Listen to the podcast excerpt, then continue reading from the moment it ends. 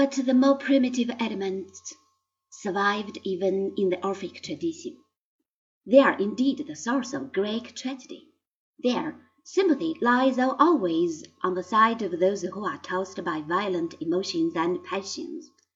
Aristotle rightly speaks of tragedy as a catharsis, or purging of the emotions. In the end, it is this twofold aspect of the Greek character which enabled it, once and for all, to transform the world. Nietzsche called these two elements the Apollonian and the Dionysiac. Neither alone could have brought forth the extraordinary explosion of Greek culture.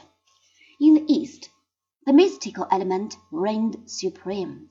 What saved the Greeks from falling under its sole spell was the rise of the scientific schools of Ionia. But serenity on its own is just as incapable as mysticism of causing an intellectual revolution. What is needed is a passionate search for truth and beauty. It seems that the Orphic influence provided just that conception. Philosophy, to Socrates, is a way of life. It is worth remembering that the Greek word theory first meant something like sightseeing. Herodotus uses it in this sense. A lively curiosity, bent on passionate yet disinterested inquiry. This is what gives the ancient Greeks their unique place in history. The civilization of the West which has sprung from Greek sources, is based on philosophic and scientific tradition that began in Miletus two and a half thousand years ago. In this, it differs from the other great civilizations of the world.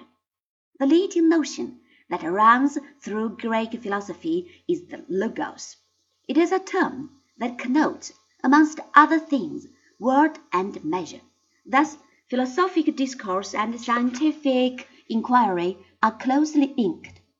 The ethical doctrine that arises from this connection sees the good in knowledge, which is the issue of disinterested inquiry. The asking of general questions, we said, is the beginning of philosophy and science. What, then, is the form of such questions?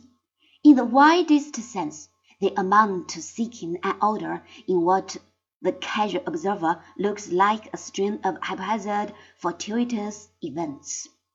It is interesting to note whence the notion of order is first derived. Man, according to Aristotle, is a political animal. He lives, not on his own, but in a society. Even at the most primitive level, this involves some kind of organization, and from this source the notion of order is drawn. Order is first and foremost social order.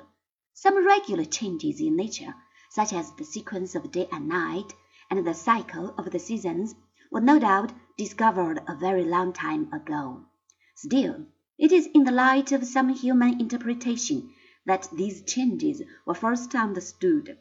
The heavenly bodies are gods, the forces of nature spirit, made by man in his own image.